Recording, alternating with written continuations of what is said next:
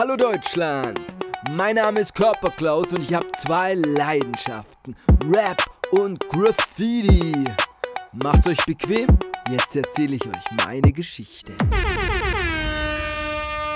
Internet hatten wir ja nicht. Es gab keine Einflüsse von außen.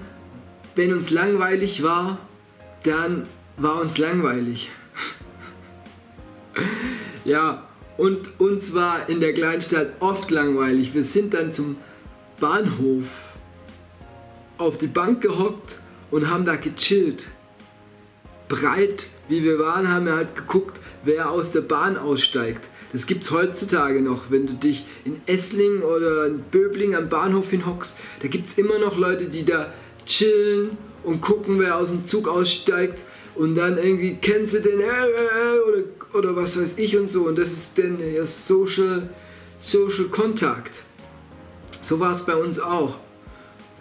Und die letzte Bahn war immer die interessanteste, weil da waren halt die interessantesten Leute die, und die letzte Möglichkeit, dass noch irgendwas geht. Okay, wir sitzen da, die letzte Bahn ist gefahren, es war nichts los.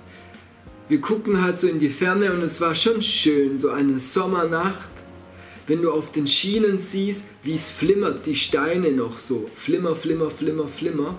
Und entfernt kannst du gucken, die Schienen hören auf am Horizont und das ist irgendwie das Gefühl wie von Freiheit, wie wenn du auf dem Meer guckst. Du weißt, das ist, da geht's in woanders hin. Und wir gucken und plötzlich kommt so aus der Ferne ein Geräusch, so ein Grollen, ganz tiefes metallisches Grollen. Und dann zerreißt es die Stille und es wird immer lauter und schwillt an das Geräusch. Und plötzlich kommt so ein Güterzug, so ein Güterzuglok erstmal, kommt reingefahren in unser Sichtfeld. Und dann die Waggons hinterher. Und wir schauen so hin und wie ein Drache, der reinkommt bricht der den Moment und auf dem Drache, auf dem Güterzug war irgendwo Bilder drauf, so Panels. Heutzutage würde ich sagen, das waren vielleicht französische oder so. Die waren so fortgeschritten und hatten so einen abartigen anderen Style, dass ich gedacht habe, boah, Hip-Hop kommt mich besuchen, persönlich in meiner Blase, kommt er in die Kleinstadt und zeigt mir, was möglich ist. Und so wie er reinkam, ist er wieder rausgeflogen, der Drache. Und auf seinem Rücken waren die Panels drauf. Puh, Alter, Hip-Hop war da. Es war so geil, da war ich davon identifiziert, identifiziert, infiziert, dass ich dieses Medium Zug ab da geil fand.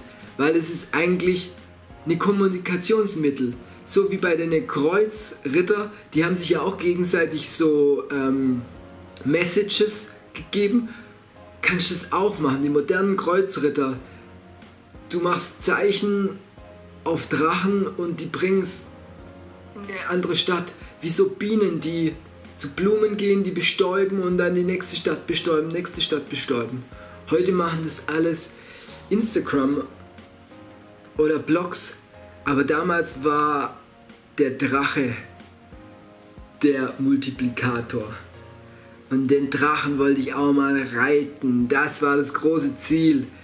Stahl, die Räder aus Stahl. Dicke dick, dicke dick, dicke dick, dicke dick, dicke dick, dicke dick. Und irgendwelche kleine Kids sollen es dann auch sehen und genauso geflasht sein von mir. Und ich will dann auf der anderen Seite stehen von den Schienen, was da, wo es schön ist. Und rauskommen aus dieser Kleinstadt.